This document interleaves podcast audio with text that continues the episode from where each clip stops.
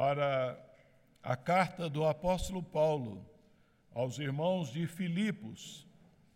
Filipenses capítulo 2, nós faremos a leitura dos versos 12 e 13.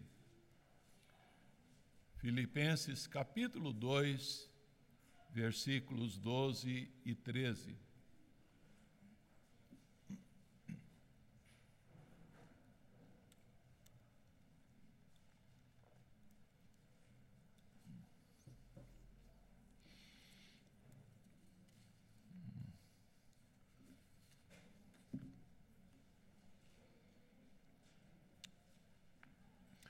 Nos diz aí a palavra de Deus. Assim, pois, amados meus, como sempre obedecestes, não só na minha presença, porém agora, porém muito mais agora na minha ausência, desenvolvei a vossa salvação com temor e tremor porque Deus é quem efetua em vós tanto o querer como o realizar segundo a sua boa vontade. Vamos orar mais uma vez. Pai, nós podemos, Senhor, ouvir,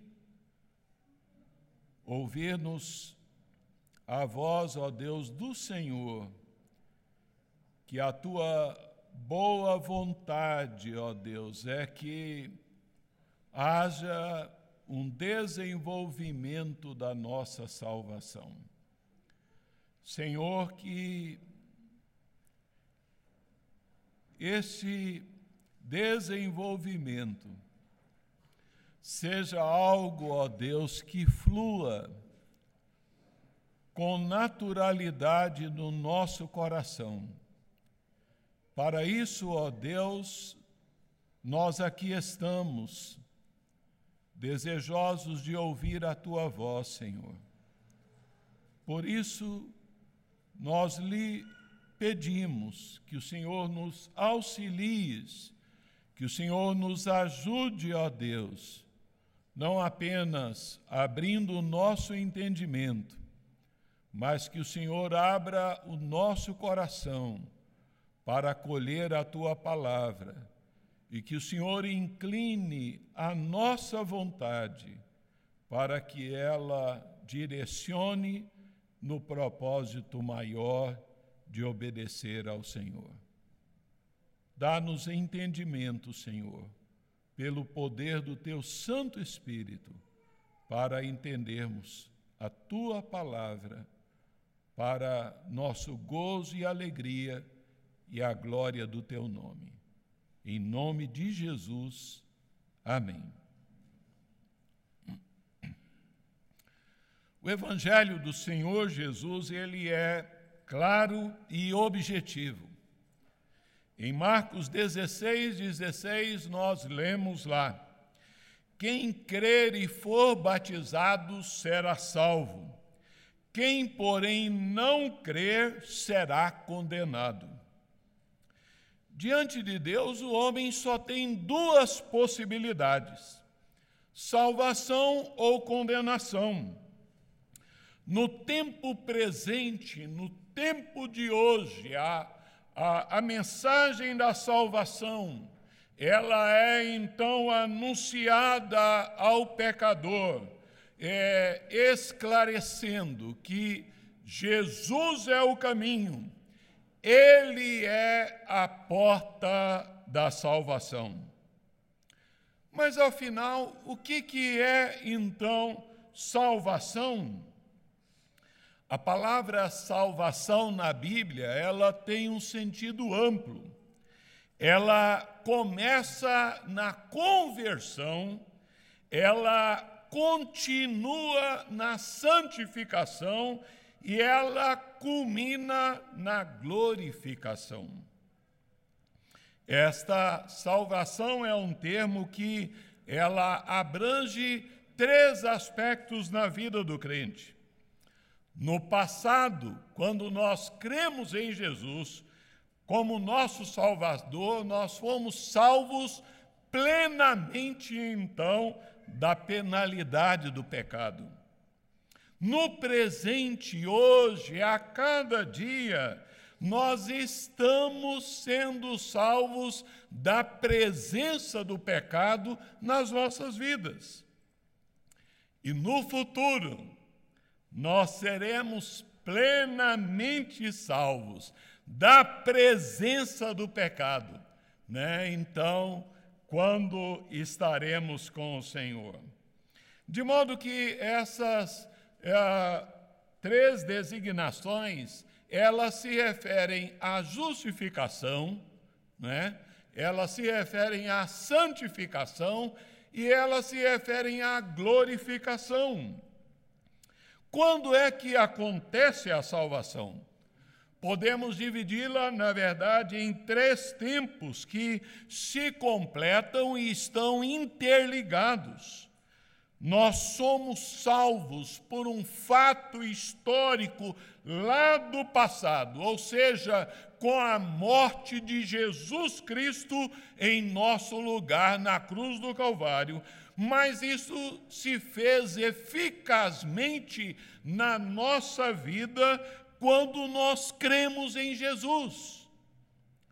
No presente, hoje, então, nós estamos sendo salvos num processo de santificação, mediante a ação, a intervenção do Espírito Santo na nossa vida.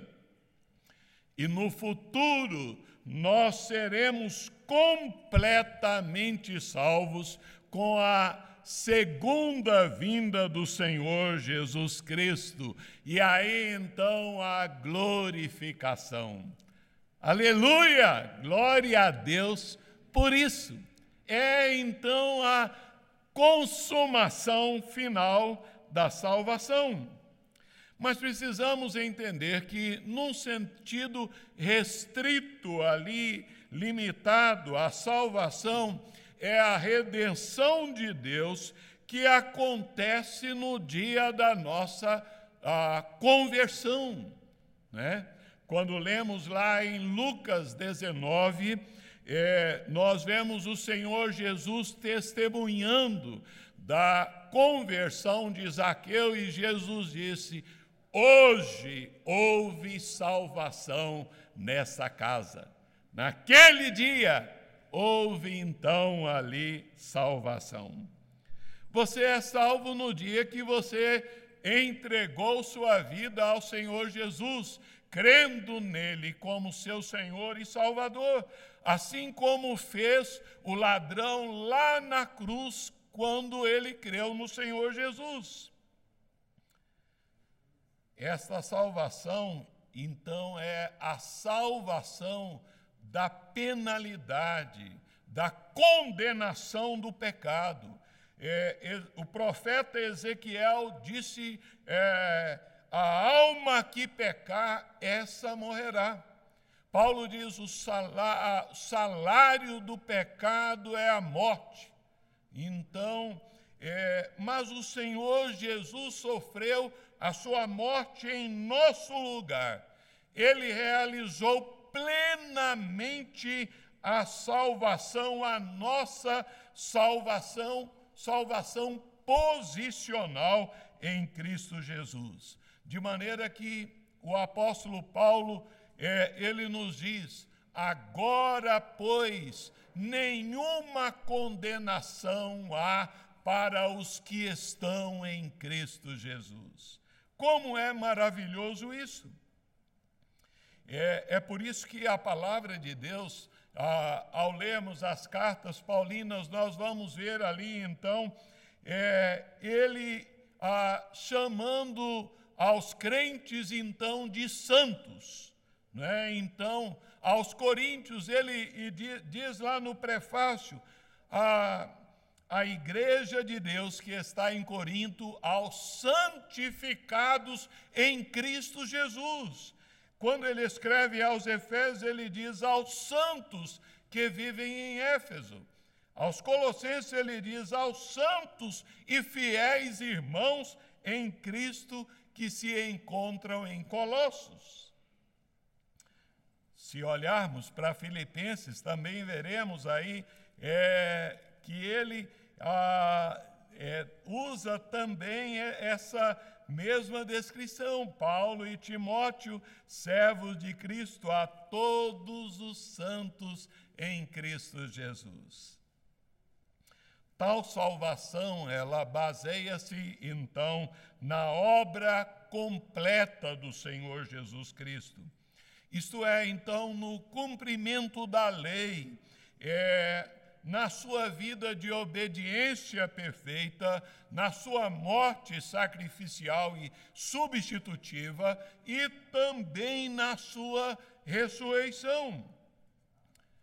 Esta, então, salvação da penalidade do pecado que nós já desfrutamos, nós não podemos tomar parte nela nós não podemos acrescentar e somar nada nela. Nós não podemos desenvolvê-la. Ela é completa, ela é perfeita. Jesus salvou-nos de toda a consequência do pecado. Mas o que Paulo quer dizer aqui com a palavra salvação que salvação é esta que ele diz que deve ser desenvolvida? A salvação da penalidade do pecado é uma benção incalculável.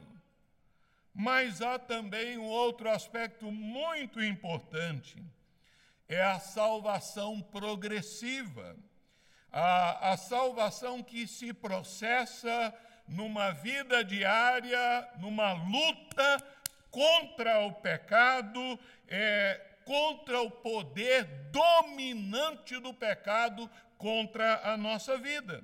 É disso que Paulo está falando aqui. Grande era o amor do apóstolo Paulo para com a igreja filipense. Ele então revela esse amor, então, utilizando aqui ah, várias vezes a expressão amados. E ele principia dizendo: Amados meus. Ah, Paulo tem uma grande sensibilidade e um jeito muito especial, então, é, de é, destacar a, as qualidades presentes na vida de uma comunidade, dos irmãos de Filipos. Paulo ele exalta sem bajulação, com toda sinceridade ali, é, alguns aspectos positivos da vida cristã é, dos irmãos lá de Filipos na Macedônia.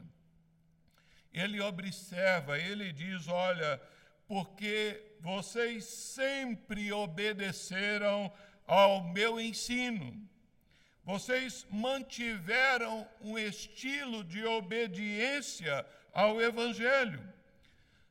A verdade é que, desde o momento da conversão, os, os, crentes de Filipos estavam empenhados em obedecer ao Evangelho. Na verdade, é o que se deve esperar de todo convertido, é, como fruto da graça de Deus na sua vida e então da presença, da ação interna do Espírito Santo, então no seu coração. Paulo está fazendo aqui um, um elogio à postura de obediência à palavra, porque havia no coração deles uma prontidão para obedecer ao, ao Evangelho. E ele explica, então, a, que a obediência deles não era somente na sua presença, mas ele diz muito mais agora na minha ausência.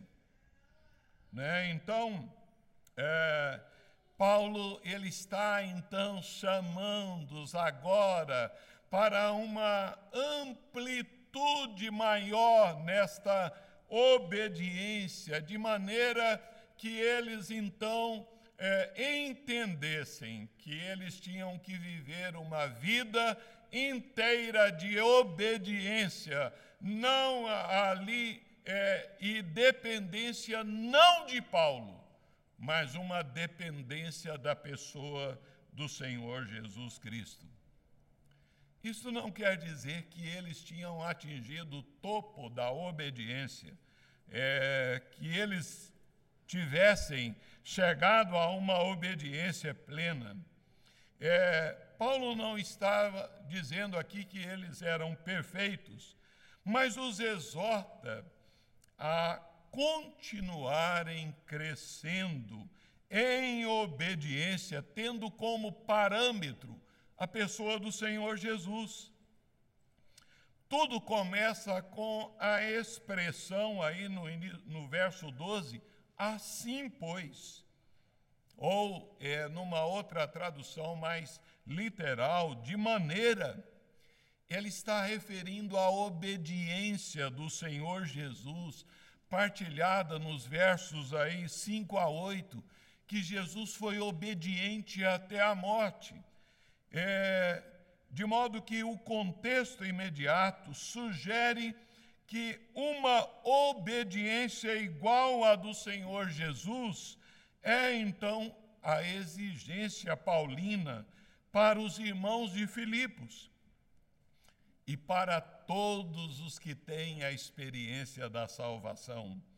A, a, a todo aquele que foi beneficiado com os benefícios lá da cruz do Calvário. A salvação que recebemos de graça de Deus, sem merecimento algum da nossa parte, essa salvação ela foi adquirida, ela foi comprada com preço precioso, muito mais do que o ouro e a prata, foi comprado com preço do Cordeiro de Deus, do sangue inocente de Cristo, e ela não pode ser tratada levianamente. A soberania de Deus em nos conceder gratuitamente a salvação não anula a responsabilidade humana. Daí então Paulo diz: desenvolvei a vossa salvação. O desenvolvimento da salvação é um processo que precisa ser efetivado na vida do salvo. Paulo, ele começa aqui dizendo: Assim, pois, amados meus, o que ele vai expor diz respeito exclusivamente aos salvos aos cristãos, aos amados.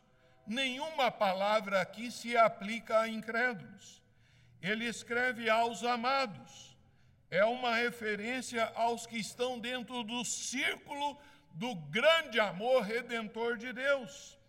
Paulo está dizendo, em outras palavras: olha, vocês que são amados intensamente por Deus Pai e por seu Filho Jesus Cristo, e amados por mim, desenvolvam a sua salvação. Os incrédulos nunca são chamados dessa maneira, nunca são chamados de amados na palavra de Deus. Paulo, ele usa então a boa reputação de obediência da igreja para encorajá-los a se esforçarem mais e mais no desenvolvimento da sua santificação, a fim de é, continuarem obedientes a Deus. E então Paulo está dizendo, na verdade, é que é, nas, nasce de, é, um santo desejo é, de obedecer no coração de, do novo convertido, que há então é, o desejo de andar ali em obediência. Nesse sentido, quando os cristãos, então, de Filipos, creram, eles imediatamente obedeceram.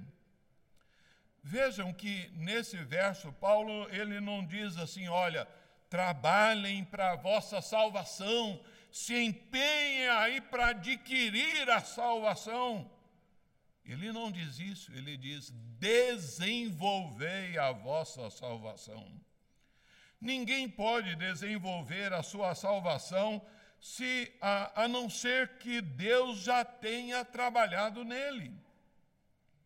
É, a verdade bíblica é que a salvação ela é obra exclusiva de Deus. É, contudo, o fato de Deus nos conceder gratuitamente a salvação não significa que somos passivos aí nesse processo. A salvação é dada por Deus, mas nós precisamos desenvolvê-la. É, nós precisamos nos deixarmos ser trabalhados por Deus.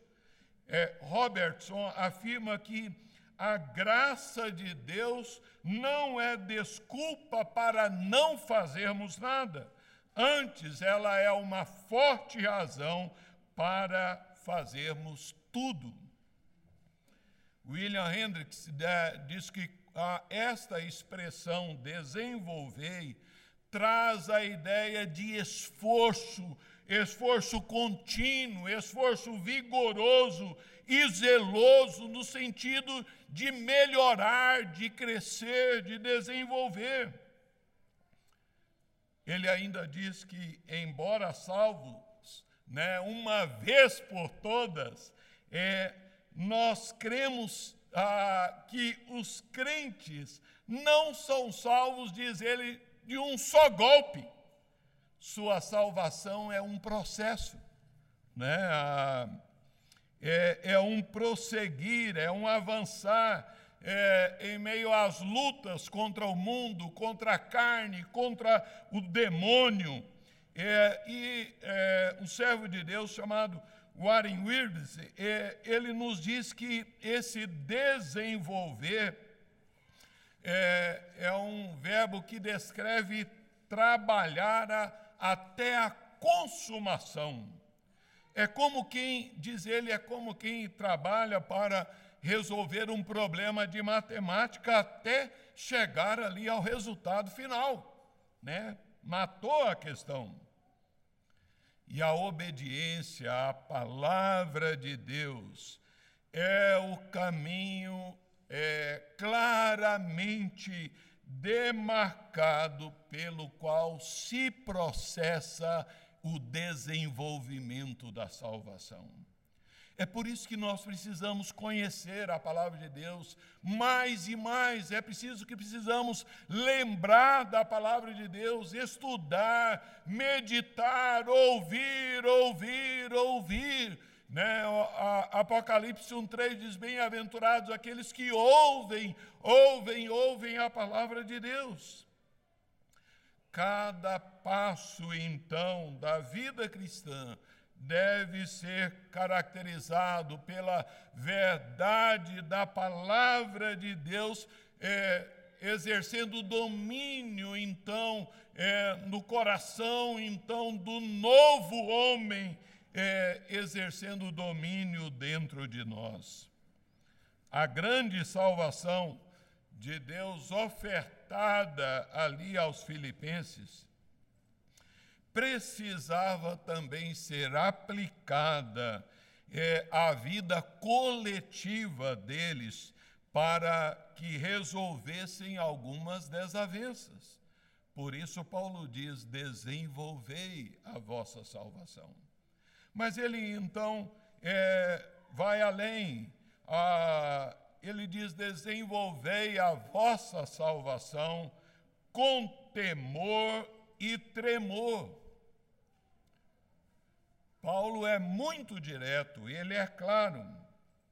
Estas palavras demonstram com que seriedade ah, e cuidado, o crente deve então lidar com a questão da obediência. Lingt, ah, ele diz que o seguinte: o temor e o tremor é uma espécie de ansiedade para buscar fazer aquilo que é correto. É, Trata-se, meu irmão, minha irmã, de uma atitude de reverência, de profundo respeito, então, e humildade na presença de Deus, reconhecendo a sua santidade. É, Trata-se, então, de uma consciência clara da nossa responsabilidade que nós haveremos de prestar contas diante do tribunal de Deus. Desenvolvam a sua salvação com temor diante de Deus. Esta era uma expressão muito utilizada alguns anos atrás, quando se queria dizer que um crente era zeloso, muito crente, firme em Deus, dizia, dizia olha, fulano é temente a Deus falava tudo do caráter da pessoa. É, era como dizer, olha, fulano é um santo, né? Ah, e quando nós examinamos o livro de Atos, nós vamos verificar que a igreja primitiva ela nutria em cada um dos seus membros o sentimento de temor ao Senhor. Lucas diz, é, lá em Atos 2,43, em cada alma havia temor do Senhor. Em cada alma. E, e então, para que não ficasse em dúvida de que fosse uma sensação passageira ali, ele expressa com naturalidade que, após então a morte de Ananias e Safira, diz ele, sobreveio grande temor a toda a igreja e a todos quantos ouviam a notícia desses acontecimentos. Mais adiante, em Atos 9, 31, é, Lucas diz: a igreja, na verdade, tinha paz. É, por toda a Judéia, Galiléia e Samaria, edificando-se, e ele diz: e caminhando no temor do Senhor, no conforto do Espírito Santo, crescia em número. A igreja andava num temor perseverante, como estilo de vida que eles assumiram. Ah, o servo de Deus, ele nos diz o seguinte: as pessoas hoje não tremem na presença de Deus e têm um fraco senso de temor. É triste ouvir isso. O desenvolvimento da salvação tem que acontecer com temor e tremor diante de Deus. É lógico que Paulo não está dizendo que temor e tremor, ele não está falando do medo que os escravos tinham do seu senhor, nem então de um sentimento que leva a querer se esconder de Deus. A verdade é que a Bíblia não coloca Deus como é, o policial do universo diante do qual nós devemos ter medo. Mas também Deus não é um pai bonachão tipo Papai Noel, então complacente, é, ele é majestoso, ele é santo. Esse temor e tremor apontam para um sentimento interior zeloso, é, aquele é, sentimento que deve tá, estar presente na nossa vida no medo de ferir, de, de desagradar, de ofender a Deus, de transgredir o ensino que Ele nos dá na Sua palavra. Eu amo José do Egito. E, e quando a gente vê, por exemplo, José lá, jovem José do Egito, ele é seduzido então pela mulher do seu patrão para que deitasse com ela. E ele então responde dizendo: Olha, acaso cometeria eu tamanha maldade com o meu patrão e pecaria contra Deus? Sabe, é porque havia dentro dele o temor de Deus. É, Provérbios bate muito nisso. É, nós lemos a Provérbios 3,7, ele diz: Teme ao Senhor e aparta-te do mal. O temor do Senhor consiste em aborrecer o mal. Pelo temor do Senhor, os homens evitam o mal. É interessante que a, a, o livro de Apocalipse diz que é, até então no céu os remidos temem ao Senhor. Apocalipse 15, 3 e 4 nos diz: Quem não temerá e não glorificará teu nome? Pois só teu nome é santo.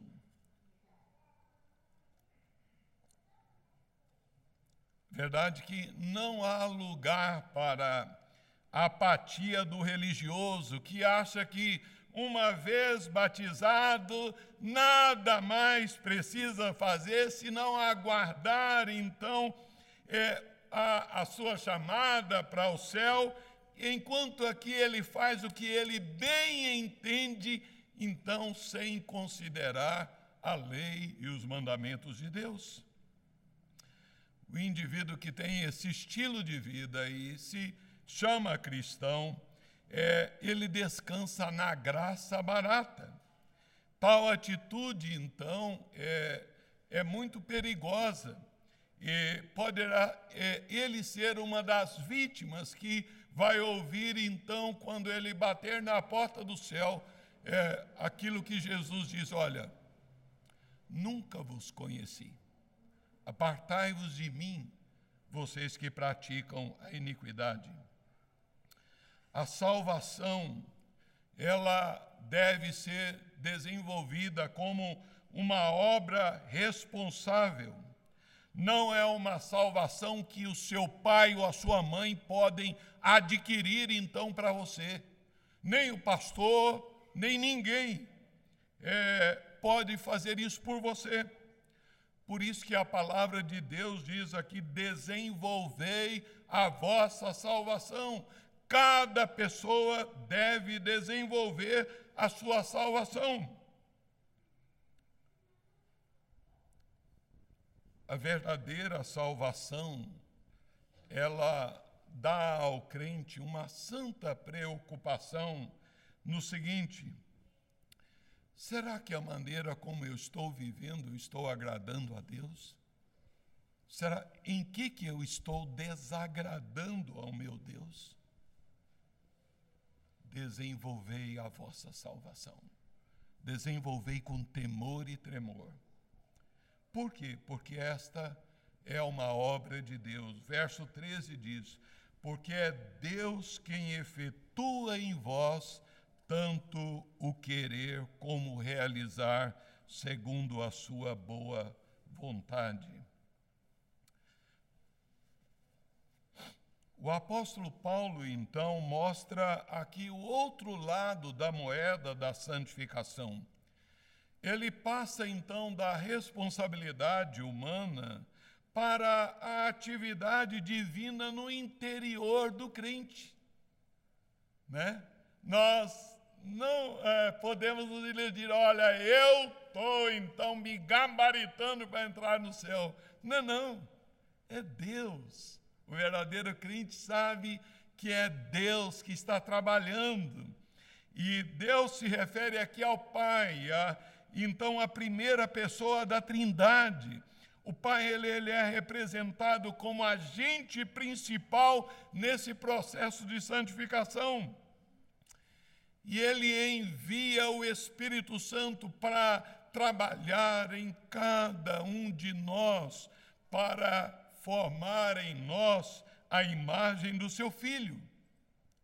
E para isso ele usa, então, a Bíblia Sagrada. Para isso ele usa a palavra de Deus, a fim então de podar é, a cada ramo da videira para produzir então mais frutos.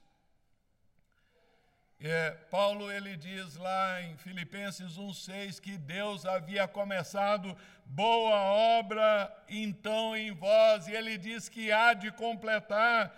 E então, é, nesse completar é um processo contínuo que Deus está fazendo. Né? Então, segundo querer, é o querer de Deus que haja um desenvolvimento, é o desejo de Deus que a, a nossa salvação seja desenvolvida. É, de modo que a, o, o verbo efetuar ele está então é, descrevendo que Deus nunca deixa de executar o seu poder santificador na vida dos seus filhos. Ah, Deus ele está trabalhando em nós e ele trabalha então é, é, em um nível profundo na vida de cada pessoa. Não é apenas então ali um trabalho superficial na fachada de cada um de nós, mas é um, um trabalho profundo no nosso coração. Meus irmãos, é maravilhoso que nesse processo desse desenvolvimento da nossa salvação, nós não somos entregues a nós mesmos para desenvolvermos essa tarefa. É Deus quem efetua em nós o querer e o realizar. William Barclay, ele diz, olha, que Deus é quem desperta o desejo dele em nossos corações. É, e ele diz mais: nem sequer podemos começar a buscá-lo a não ser que ele já nos tenha encontrado. O começo do processo da salvação não depende de nenhum desejo humano, só Deus é quem pode despertá-lo. F.F. Bruce, ele afirma o seguinte: por intermédio do Espírito Santo de Deus, Deus nos energiza, Deus nos capacita para então a tarefa e para a desenvolvermos então, dando-nos o desejo e a habilidade. Ninguém jamais pode desejar a Deus é, sem que primeiro então Deus predisponha ali a sua vontade. Por isso que então é, Paulo diz: porque é Deus quem efetua em vós tanto querer como realizar.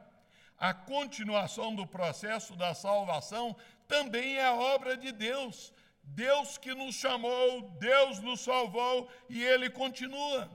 E William Barclay ele diz o seguinte: a continuação desse processo depende de Deus e sem a sua ajuda não se pode fazer nenhum progresso. Sem a sua ajuda, nenhum pecado será vencido. Todo o processo é, da salvação de Deus depende da sua ação é, maravilhosa assim em nossa vida.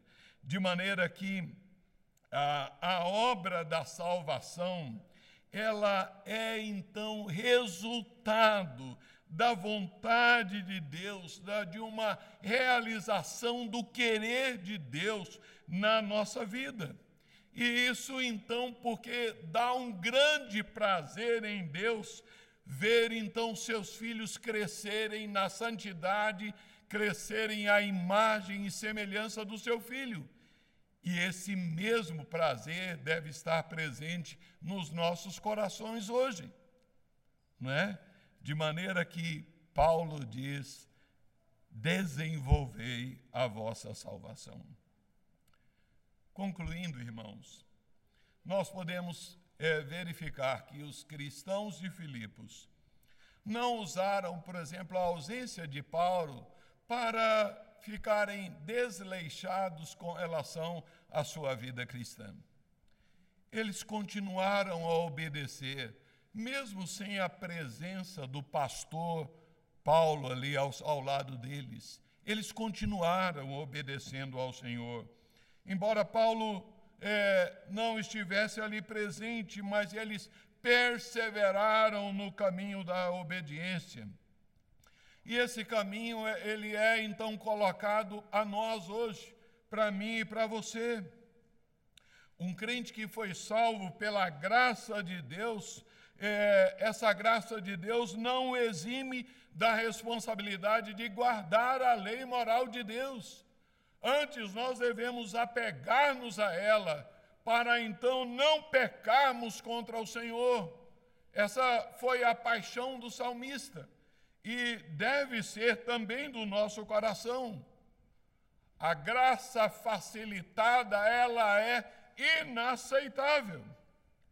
Não é suficiente uma pessoa assinar um cartão é, dizendo que aceitou Jesus, não é suficiente apenas levantar a mão num apelo, dizer que é, creu em Jesus. Há necessidade de mostrar essa salvação experimentada através de uma vida de obediência. Quanto você tem se esforçado para crescer espiritualmente? Você é, tem atentado para a grande responsabilidade de cultivar o temor do Senhor na sua vida diária, da presença de Deus.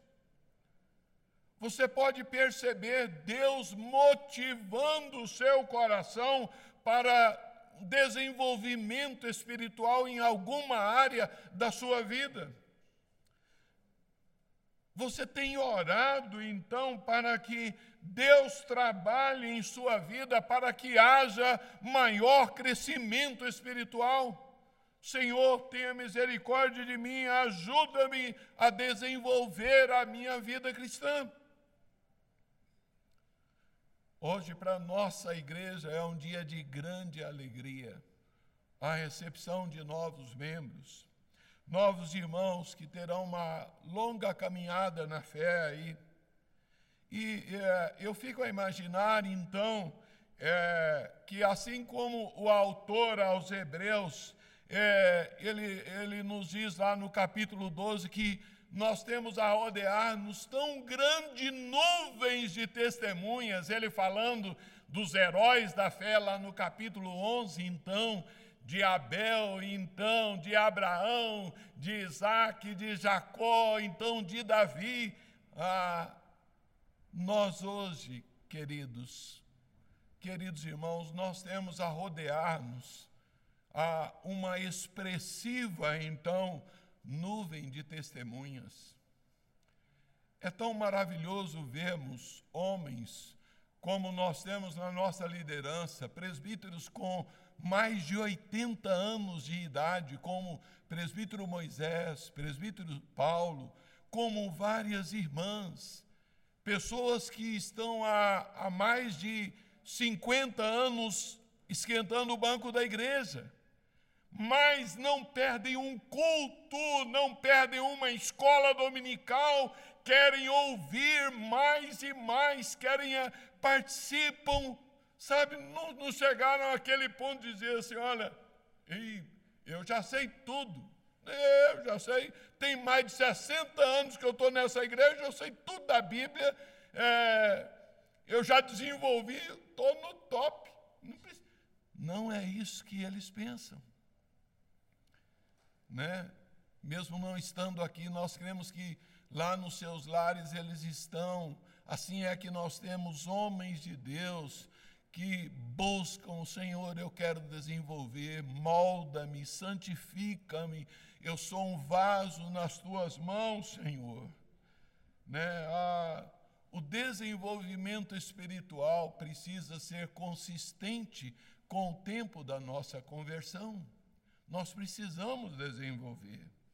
Assim, queridos, é, a, é que nós precisamos é, buscar essa graça de Deus na nossa vida e buscá-la de todo o nosso coração.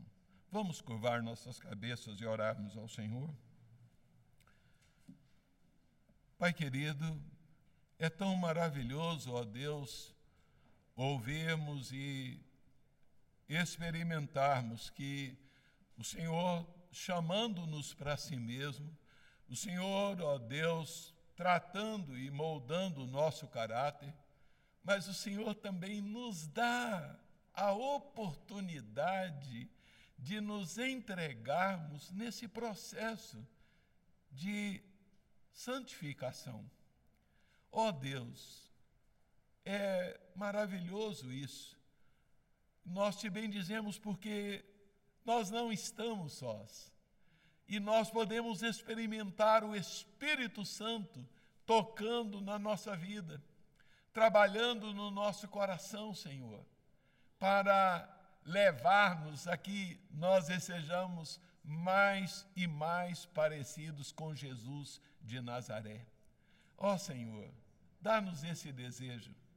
Ó Deus, que nós nos empenhemos com temor e tremor.